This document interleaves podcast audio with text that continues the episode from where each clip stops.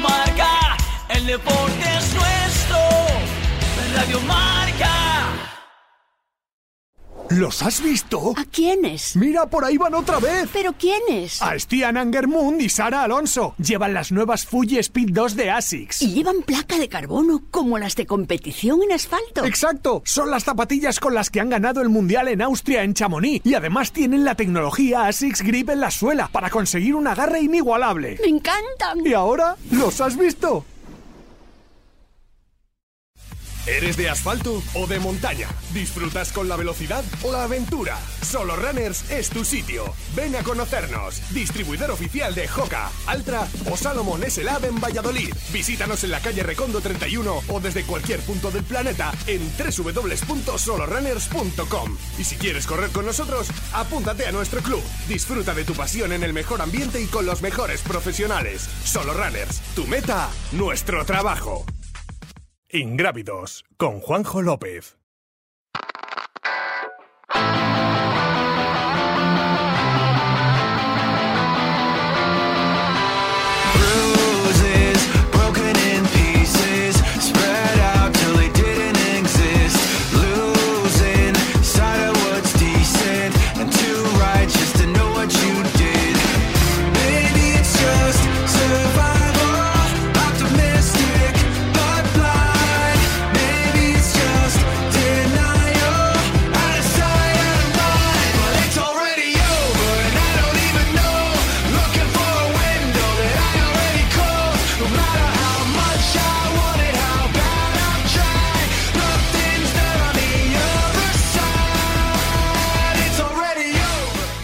Tema, tenemos a Lo Granado hoy, Juan Carlos Granado, ¿qué tal? Muy buenas. Hola, muy buenas tardes. Hoy tenemos acompaña, nos acompaña Gabriel de Miguel, a ver si no nos desvirtúa mucho la, la sección, que será complicado, ¿no? Le va a costar desde la gente.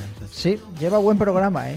Lleva programa bueno, le va a cambiar el tono de, de la conversación, le va a costar seguro, sí, sí. Hoy quería hablar con el Alo Granado, que tienes preguntas de, de los oyentes, las últimas eh, del año. Eh, quería hablar de un tema que nos han mandado un par de, mm, de usuarios a través de Instagram, también por mensajes privados, y es esta publicación de Ana Comet, eh, Stop, Saber Frenar. Ana Comet, ¿qué tal? Muy buenas, bienvenida a Ingrávidos. Hola, muy buenas. Bueno, vemos una publicación tuya en LinkedIn, además que es una red que normalmente los corredores eh, utilizan poco, muy profesional, además, eh, más destinada para profesionales, donde la eliges para publicar y decir que de alguna manera echas el freno a, a todo lo que significa el mundo del deporte, me imagino que a nivel competitivo, ¿no? Sí, sí, sí, está claro que necesito un parón a nivel competitivo. El deporte forma parte de mi vida, tanto como filosofía de vida como creo que es parte de, la salud de cada persona. Así que el deporte, evidentemente, no lo freno para nada. Al contrario, estoy entrenando, aunque a otros niveles, evidentemente. Pero sobre todo lo que pongo freno es un tiempo y creo que va a ser relativamente largo a la competición. ¿Cuándo llegas a tomar esa decisión? Es decir, porque a mí se me antoja muy complicado. Dios me libre de compararme contigo y de tomar ese tipo de decisiones, pero estar parado y no competir, eh, para cuando tienes esa fiebre, por supuesto tú a nivel de competición es mucho más alto que a lo mejor el mío, pero tiene que costar un montón, ¿eh? Entonces, ¿cómo llegas tú a esa conclusión? Sí, la verdad es que me ha costado noches de insomnio, semanas difíciles, meses difíciles incluso te diría, pero yo ahora mismo entiendo la competición como parte de mi trabajo y con ello pues entiendo que tengo una responsabilidad, me gusta hacerla al máximo y para ello hay que estar al máximo físicamente, emocionalmente, psicológicamente y no quiero hacer una temporada medias, ya vengo de la pasada que la salvé como pude y no quiero hacer otra temporada medias. Sé que me quedan relativamente pocos años y los que tenga los quiero hacer al 100%, disfrutarlos al máximo, sufrirlos al máximo y dar el 100% de mí. Este año no me veía para eso y prefiero pararme un año, que a lo mejor parece que sea perder un año, pero yo lo veo como una inversión de futuro para poder terminar mi carrera deportiva en los años que me queden, pues disfrutándolo al máximo. Hay una, una- según me estás hablando, se me ocurre una pregunta. Eh, normalmente esos, esa serie de procesos que has experimentado tú se convierten en cambios de distancias en los corredores de trail running. Es decir, seguro que se te ha pasado por la cabeza. Sí, se me ha pasado por la cabeza, pero se me va muy rápido también de la cabeza.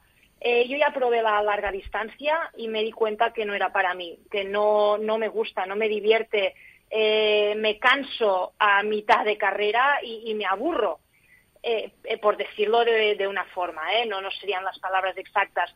Pero no, a mí me gustan las carreras un poco más cortas. Lo he hablado con fisiólogos, lo he hablado con mi entrenador. Me siguen diciendo que si entrenamos bien puedo seguir en estas distancias, así que prefiero parar un poco, rehacerme bien y volver a tope con las distancias que a mí me divierten y que son las que me gustan. ¿Qué te dicen en casa, la familia? En la familia, la verdad es que tengo la suerte de que me apoyan al 100%, sobre todo mi marido es, es mi puntal, es el que aguanta todas mis neuras, todos mis malhumores, eh, los días cansados después de no haber dormido durante una semana. Y la verdad es que también es una persona muy racional, me ayuda muchísimo a pensar, a, a poner las cosas realmente sobre la mesa, a tocar de pies al suelo.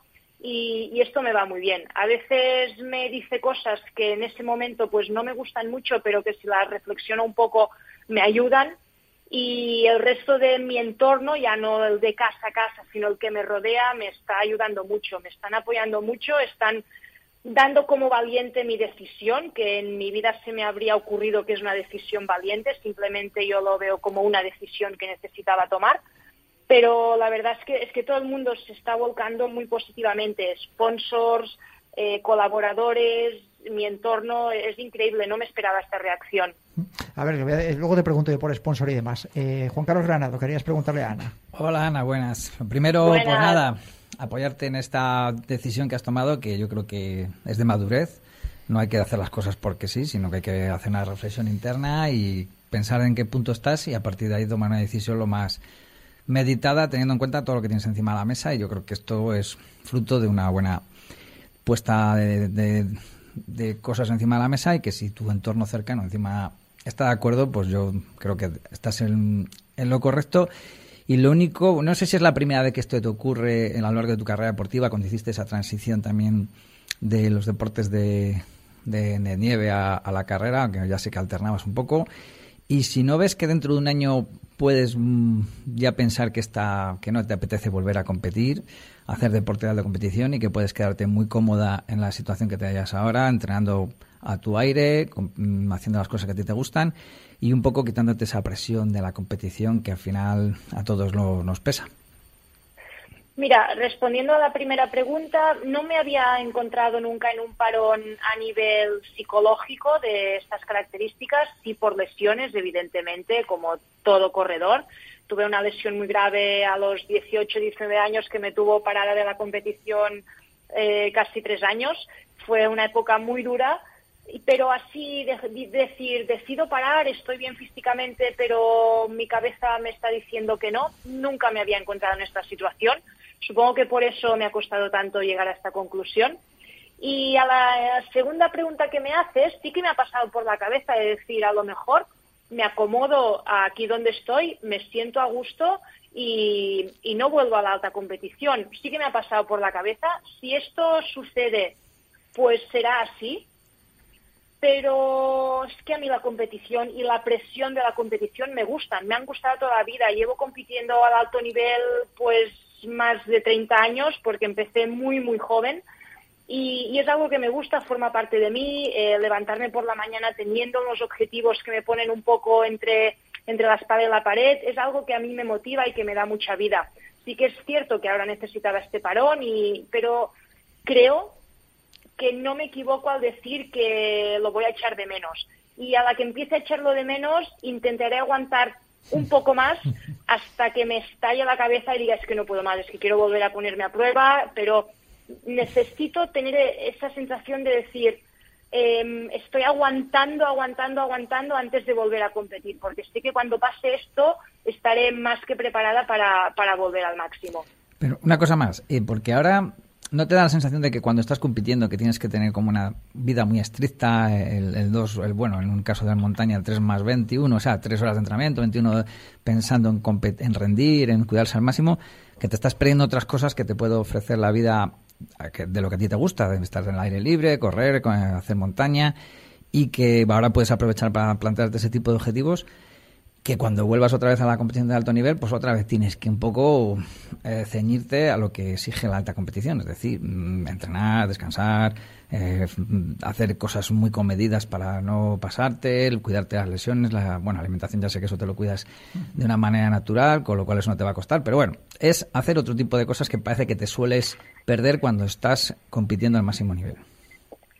Sí, es cierto esto que dices, que cuando estás al máximo nivel te pierdes cosas, pero también eh, la competición a alto nivel te ofrece una serie de cosas que no podrías vivir si no lo hicieras. Entonces es poner un poco la balanza y, creo que también que hay, hay épocas para todo. Al final el deporte de alto nivel tiene caducidad y yo lo digo muy abiertamente y soy súper consciente de ello. Yo tengo 40 años y me quedan relativamente pocos años aquí. Mm, cuatro, cinco, seis, muy- tirando muy allá. Díselo a Miguel luego- era sana, ¿eh? ya, también, también. Y además a Miguel es una persona que, que tengo muy presente. Y, pero bueno, no sé yo si, si voy a durar tantos años. Y, y creo que luego, si, si las cosas van bien eh, y nos hemos cuidado y la salud nos respeta, vamos a, voy a seguir teniendo tiempo para gozar de todas estas cosas que me comentas, ¿no?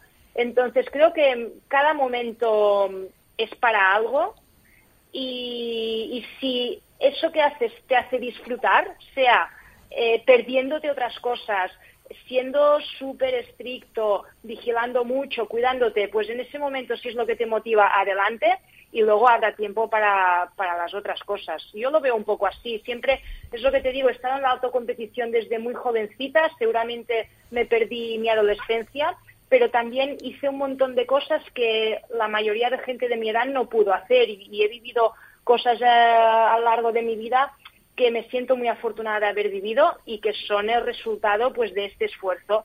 Entonces, bueno, yo lo vivo así. Oye, te tengo, antes de despedirte, tengo que preguntarte por un tema que ha afectado. Además, te voy a preguntar primero, tu relación con Scarpa, ¿cómo se lo han tomado en Scarpa cuando has dicho que te ibas a tomar un año de parón?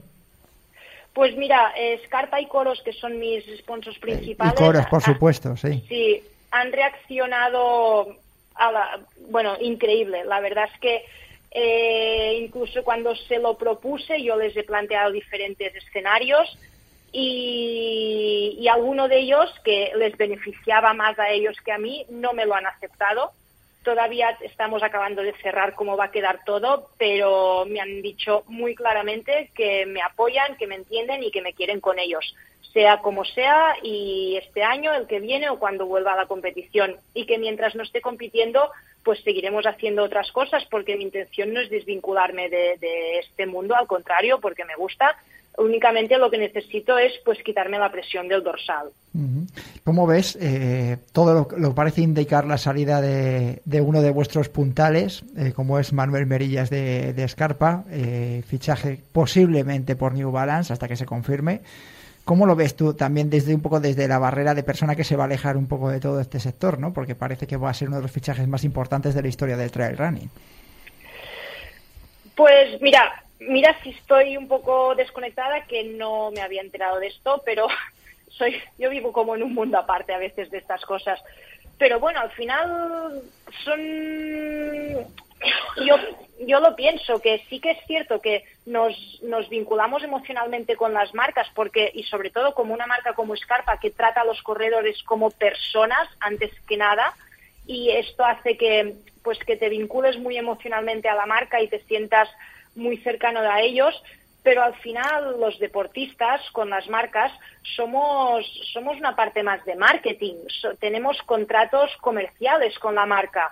Y para mí cambiar de marca un poco es como cambiar de trabajo. Si las condiciones pues se, mejoran o tú te sientes pues más más vinculado en ese momento a otro proyecto por qué no Ana Comet, que haya muchísima suerte este año, que se, vamos a seguir leyéndote y escuchándote y seguro que te seguimos viendo eh, en la montaña. Gracias por tus palabras y que vaya muy bien, ¿vale? Muchísimas gracias a vosotros y por tratar este tema, que creo que también, también es importante. No, viene bien, desde luego. Cuídate mucho. Adeu. Adiós, que vaya bien, gracias. Adiós, Ana, adiós.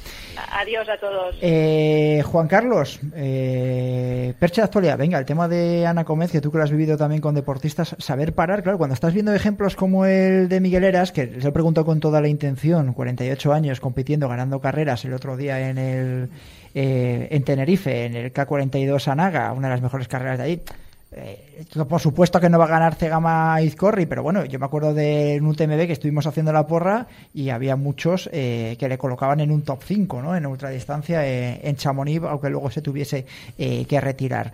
Eh, claro, la, la idea es que como eh, todos tendemos a decir, pues si Miguel está ahí, le tenemos de ejemplo, vamos a dilatar la trayectoria deportiva todo lo que podamos. El caso de Ana es prac- totalmente casi opuesto. Freno en seco porque estoy harta de, de competir o estoy muerta ya o, o quemada me- mentalmente. Ah, Bueno, he dicho de noches eh, sin Insomnio. dormir. Noches Insomnio. toledanas lo llamaba yo cuando Noches estaba en esa fase. Noches toledanas. No, no por mí, por mis aletas.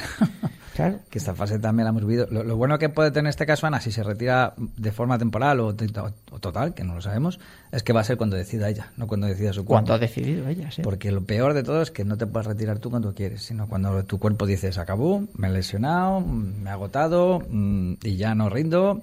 Hay que ser muy maduro y tener las cosas muy claras para decir, no pasa nada, me retiro, me dedico a otras cosas en la vida, que no solo es hay que hacer deporte. O sea, puedo seguir entrenando, Ya, haciendo ya. ejercicio, haciendo todo tipo de cosas.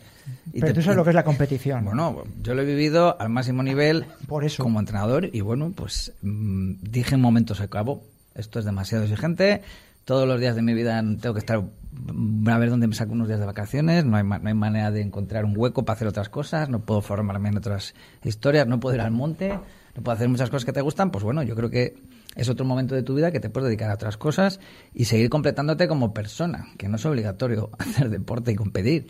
En el caso de Miguel, eso es muy de coñado. Si Miguel puede, yo también puedo. No, porque Sí. igual Miguel puede porque tiene otra fisiología, se cuida de otra manera, eh, no tiene estrés, vive la vida de otra manera. Él sigue compitiendo a un nivel muy alto.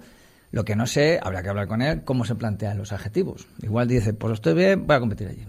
O voy a, voy ver si hago un buen papel en, UTMB, pero no sé si se plantea las cosas y voy a estar seis meses dedicándome exclusivamente a preparar esta competición. Si es así y le genera tensión, pues tiene un meritazo de la hostia, tiene un coco prodigioso.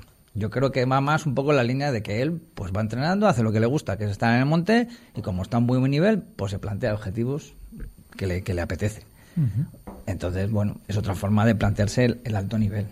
Pero si te, le- si te preparas el alto nivel con una dedicación que solo es deporte las 24 horas, o sea, competir las 24 horas del día, hostia, es muy exigente. Bueno, es que el caso de Ana Comet, también el que la conoce sabe Claro, que es, es... muy- focus, lleva Focus, desde, muy, joven, focus, desde muy joven compitiendo en, en varios deportes a alto nivel y claro, pues eso quema.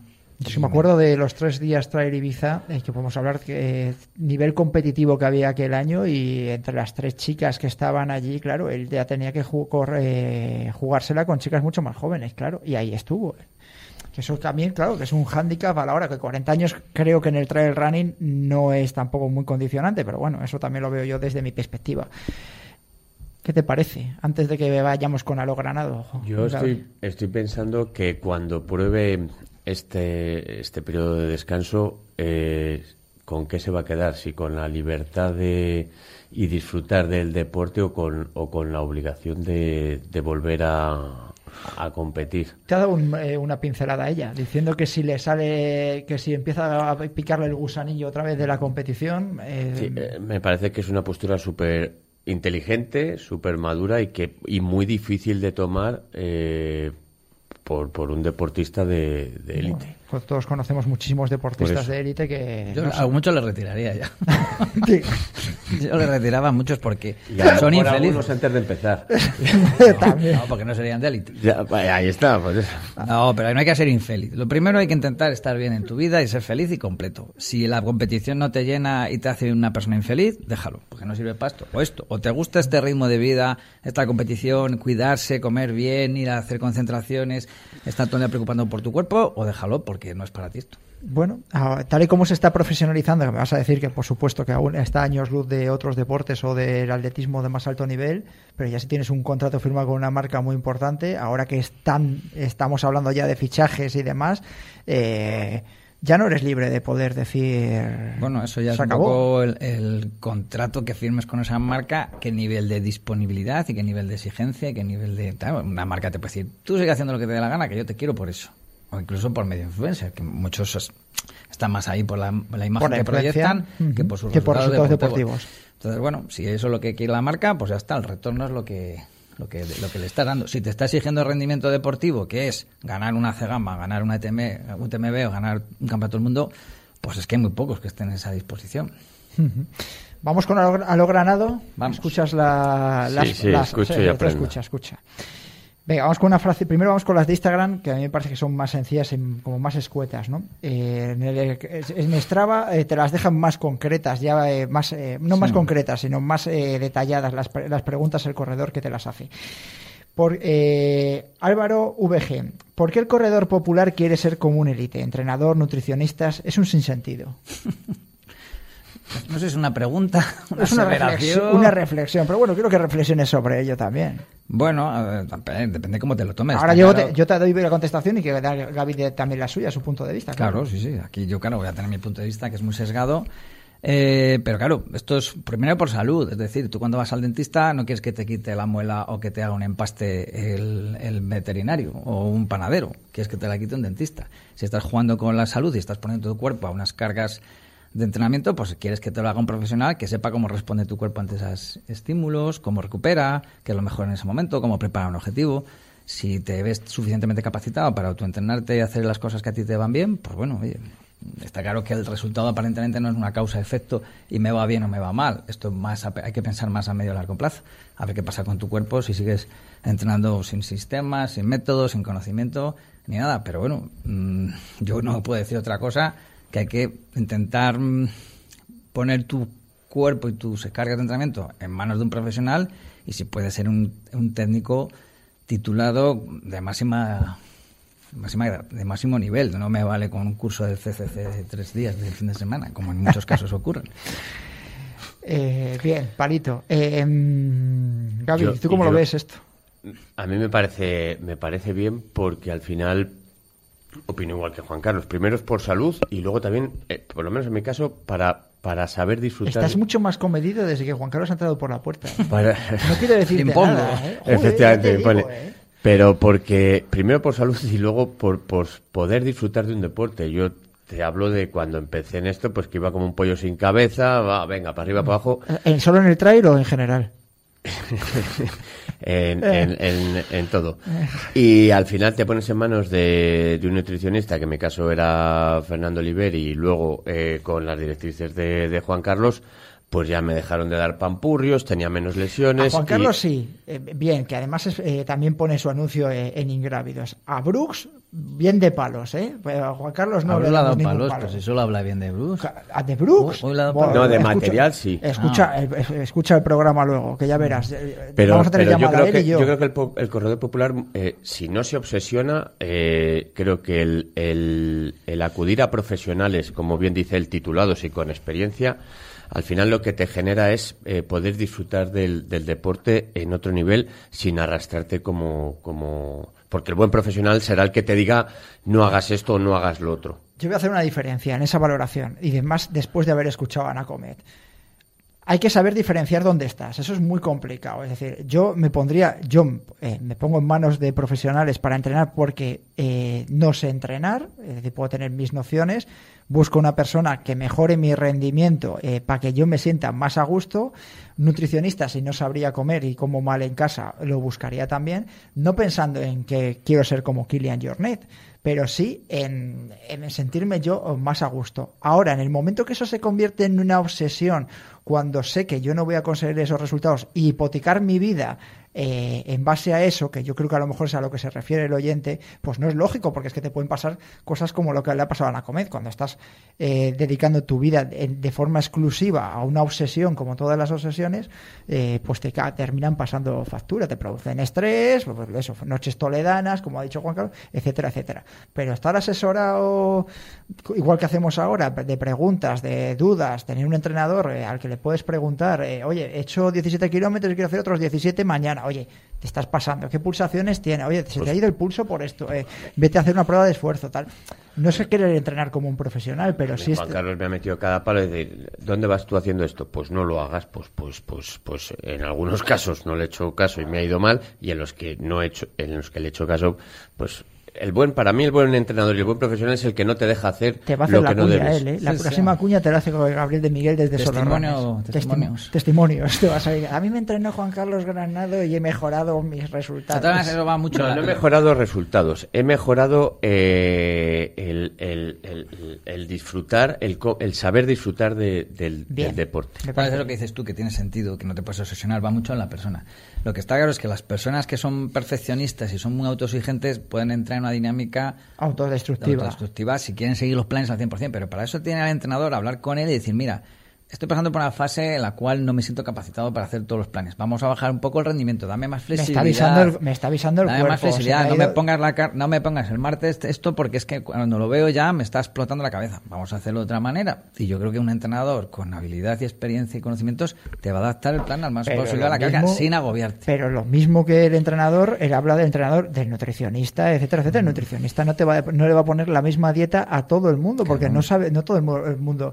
Conozco una chica que está hamburguesa diaria, eh, ni engorda ni nada, le da bien los análisis y demás, pues oye, tendrá otra otra otro metabolismo diferente al que otro que a lo mejor que se Pero come eso es, media la, eso patata. es la versión simplista de la vida. Es decir, me como una hamburguesa y no me va mal, no te va mal ahora, habrá que poner, plazo, habrá que poner eh, ejemplos prácticos. Claro, ya sé. sí, pero bueno. Pero bueno, que te, más no sé si más, bueno, sí, creo que más entiendo, pero es un tema que no hay que simplificar tanto las cosas. No es causa-efecto todo. Este entrenamiento me va bien, esta hamburguesa me va bien. Esto que no es así, que esto Vale. es más, tiene un poco más de complejidad, es más complejo. Por eso estás aquí. Así ya te regalamos los oídos otra vez. Ya te dará algún palo alguno por ahí. Seguro, seguro. Andrés Alonso. Hola de nuevo. Es un placer tener a Lo Granado tan a menudo. Eh, bueno, esta vez hemos pasado un mes desde la última Mm. vez que Es el, el último del año.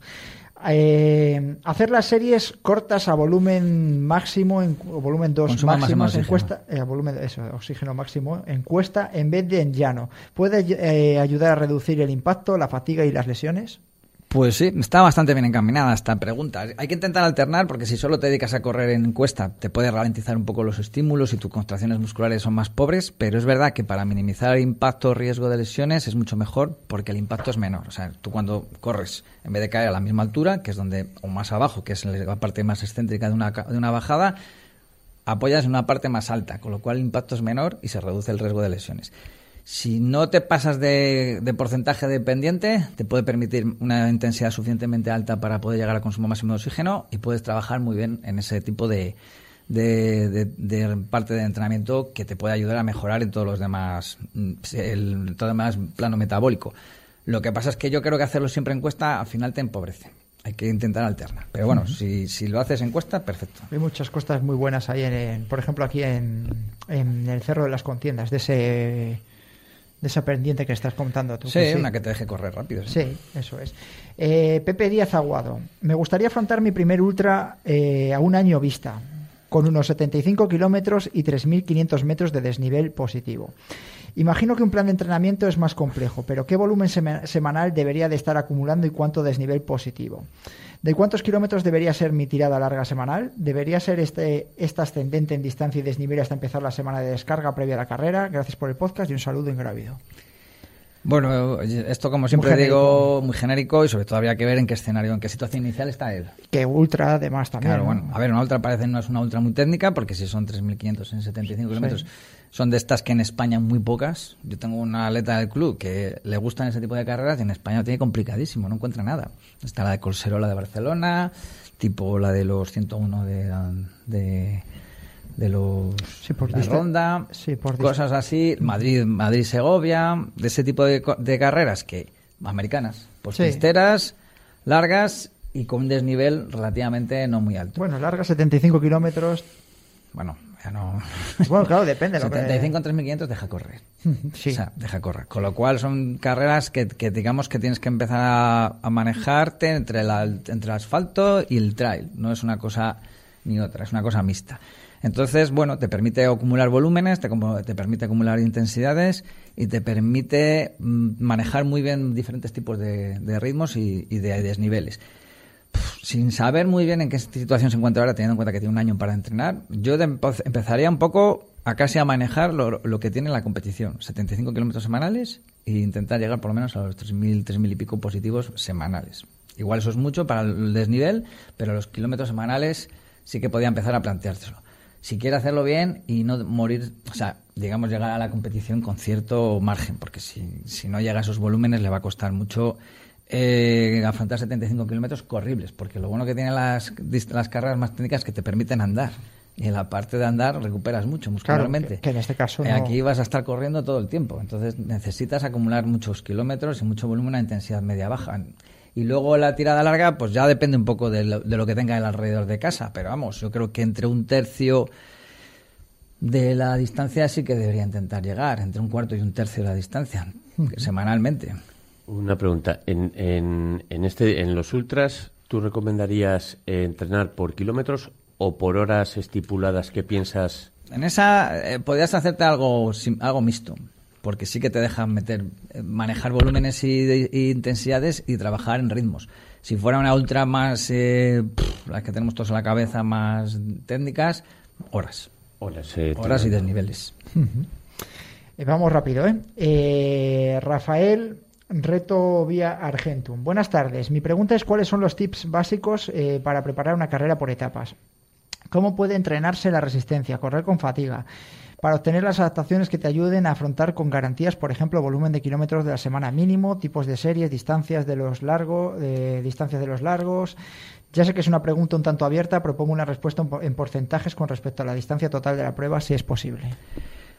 Ya lo hemos hablado porque cuando Sí. hemos, sobre todo hemos tocado Sanabria las- los tres días, pues bueno, al final, pues mira, eh, está claro que tienes que trabajar siempre a intensidades submáximas, no, no te puedes pasar, porque si no, el, el acabar una etapa muscularmente derrotado no te va a permitir se- seguir siendo eficiente en las dos siguientes.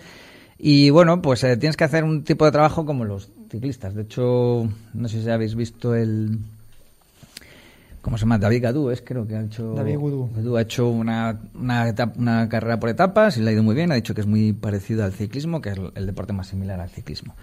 Eh, pues, ¿qué tienes que hacer? Más o menos en nivel de porcentajes, eh, claro, va a depender mucho también del, del de las horas que estés haciendo esa, esa, ese trail por etapas, porque si es un trail por etapas largo, no puedes estar manejando los mismos porcentajes que en, yo que sé, si manejas 60 o 70 kilómetros en tres días, que si manejas 120 kilómetros o 150 kilómetros en tres días. El porcentaje siempre va a ser más cercano o más alto cuando las distancias son más cortas. Es decir, no puedes manejar en 150 kilómetros de tres días acumulados, no puedes manejar, por ejemplo, un 50% de, de- de volumen en cada uno de los días de entrenamiento. Entonces, eso hay que tenerlo en cuenta. Si hubiera dado más datos de la competición que, que tenía en mente, pues igual lo podríamos haber contextualizado un poquito más. En cuanto a series, intensidades, buf, es que eso me parece complicadísimo eh, respondérselo sin saber con quién estoy hablando, su nivel, eh, qué- qué experiencia tiene, porque igual le damos aquí un porcentaje de, pues mira, tienes que hacer mínimo volúmenes de... Vamos, ya sabes que yo series no hablo porque para mí nadie hace series en este deporte, pero bueno. Eh, pero bueno, en, tiempo- habrá, en tiempos de intervalos, pues calcula que tienes que estar mínimo manejando volúmenes de 20 minutos fáciles de tiempo en intervalos, eh, siempre en intensidades submáximas y la recuperación siempre activa. Siempre activa, en un sitio cómodo, fácil, para que la recuperación realmente te deje volver a ser eh, eficaz e intenso en el siguiente intervalo. Igual te puedes plantear perfectamente hacer tres de 20 minutos a una, a un a una intensidad, a un, un nivel 3 de intensidad, o sea, un nivel, un, Sí, tres. Eh, el Con ritmo- algún toque a lo mejor de cuatro no. Ya cuatro, bueno, pues en algún momento claro que tengas que hacer un paso Una más, subida una subida o- más alta, o que si no lo haces tú con tu esfuerzo físico no eres capaz de superar ese obstáculo. Bueno, momentos muy puntuales. Vale. Pero vamos, es que es una pregunta, puf, siento no contestarte con más eh, concreción, pero es que mm, me Pero, gusta. por ejemplo, la pincelada esa que das los 20 minutos y demás, yo, por ejemplo, si tuviese que hacerlo, me parece bastante interesante. ¿Qué quieres decir? Ah, es que como me apuntas y eso, el que nos esté viendo por YouTube piensa que estamos aquí mandándonos cartitas de amor mientras está hablando Juan Carlos. Eh, Alan Fortuny y Sicart. Buenas tardes. ¿Qué te recomiendas para averiguar en un corredor entrenado si le conviene más trabajar en la capacidad aeróbica o en series de velocidad? O series de velocidad. Bueno, eh, yo en, en trail no conozco test que te despisten tu plano metabólico y si eres más de una tendencia a corredor lento, una tendencia a corredor rápido para ver cuáles son tus puntos débiles y a partir de ahí decidir cuál es tu objetivo de entrenamiento. En llano hay bastantes. Uno de los más utilizados es el, el test de Leger, el, test de VMA, el de velocidad máxima aeróbica, que empiezas con unas entidades- muy bajas, hace en pista normalmente, para tenerlo mucho más talonado y todo mucho más controlado, y va aumentando una velocidad cada vuelta, un poquito cada vuelta, 0,5 kilómetros por hora. Bueno, es- hay varios tipos de, test, hasta que llega un momento que no eres capaz de seguir el ritmo que te han marcado, y a partir de ahí, si pinchas la tacto, que eso ya es un nivel pro, pero se puede hacer. Pero bueno, simplemente con la gráfica de la, de la frecuencia cardíaca y la velocidad a la que llegues en el último estadio, se hace una, una gráfica y te da una idea de cuál es tu plano metabólico, si es más tendente a la resistencia o más tendente a la velocidad. O igual eres muy completo y estás muy, muy compensado en ambas cosas. Y a partir de ahí, si quieres mejorar tu velocidad, tendrás que hacer intervalos para la velocidad y mejorar esa capacidad que parece que fallas. O si eres una persona más rápida por naturaleza, porque tus fibras... mm, Rojas, ¿no? No, las blancas. Ah. Las blancas son las rápidas, bueno, luego están las mixtas y las rojas, que es la que tenemos la mayoría de los corredores, porque somos los malos. Todos los que hacemos este tipo de deporte somos lentos y malos, pues nos dedicamos a esto. Si no, nos dedicaríamos a deportes más ¡Hala, explosivos venga! y a deportes rápidos. Pero bueno, en este caso disfrutamos con lo que tenemos, que Y somos, ya está. como somos todos lentos, y trabajarías más en una tra- una- un trabajo de resistencia de larga duración para hacerte más resistente y más eficaz. Partiendo de la, ven- de la base de que casi todos los que tengan fibras blancas para empezar, más porcentaje de fibras blancas, van a tener ventajas sobre los que tienen más porcentaje de fibras rojas. Muy interesante, me ha gustado eso. Por eso los de que jugamos al fútbol no se, se No, se nos da mal. No, por eso Claro, te estoy por diciendo, por pero no se nos termina dando mal. Eso te digo, toda la vida jugando al fútbol y haciendo velocidad. Eh, padre moderno. Hola Juan Carlos. La última, eh, que nos quedamos sin tiempo. Hola Juan Carlos. Mi pregunta va relacionada con la planificación de entrenamientos. La mayoría de los planes cogen como referencia semanas de lunes a domingo. Mi duda es cómo plantear la planificación de los entrenamientos en personas que trabajan en turnos rotatorios. Mira qué interesante. En mi caso, concentro seis días de trabajo con seis días libres, notando una gran diferencia en tiempo disponible y de energía en los días libres. Claro, nos ha fastidiado.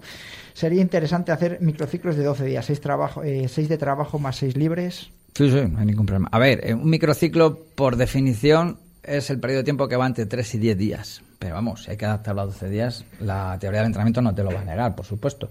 Y además es verdad que tiene una razón en este sentido. Todo el mundo manejamos eh, semanas de 7 días porque es lo más cómodo a nivel laboral. El fin de semana, que es una cosa muy interesante, el domingo haces una tirada larga y el lunes empiezas otro microciclo como que no hubieras entrenado el domingo y estás otra vez perfectamente recuperado. Las cosas del calendario. Cosas del calendario. Entonces, manejar microciclos de 12 días es muy interesante, en este caso, para adaptarlo al contexto de laboral de esta persona, y así metes todas las cargas que tengas que meter y los objetivos de entrenamiento durante esos 12 días con el tiempo de recuperación suficiente entre cada carga. Porque si no, si quieres meter en 6 días o 7 todo lo que quieres meter y tienes que encima, días que no duermes, días que no puedes entrenar fuerte, tienes que meter un día fuerte, luego no dormir, al día siguiente otra vez fuerte. Eso el cuerpo al final lo acaba pagando. Entonces, planteate los microciclos mucho más largos, recuperas mucho más entre carga y carga intensa y seguramente tu cuerpo te lo agradezca. Vamos, seguramente no, estoy convencido.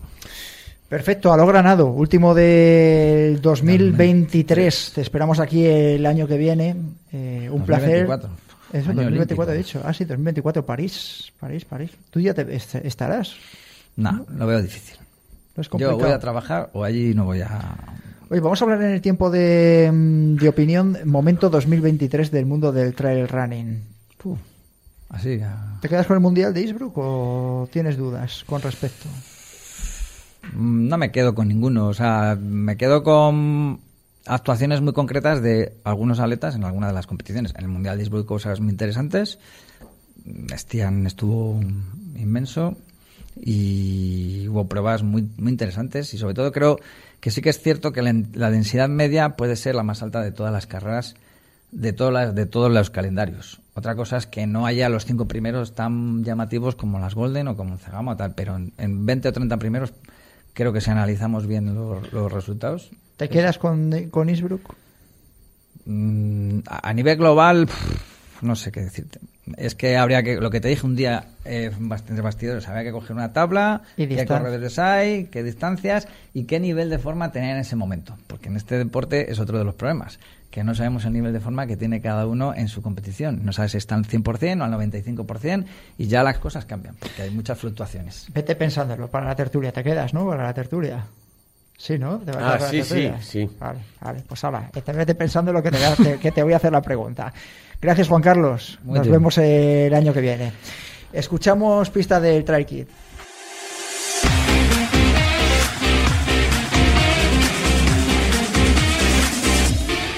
Tercera pista, hablamos de un monumento natural que supera los 2.000 metros de altitud.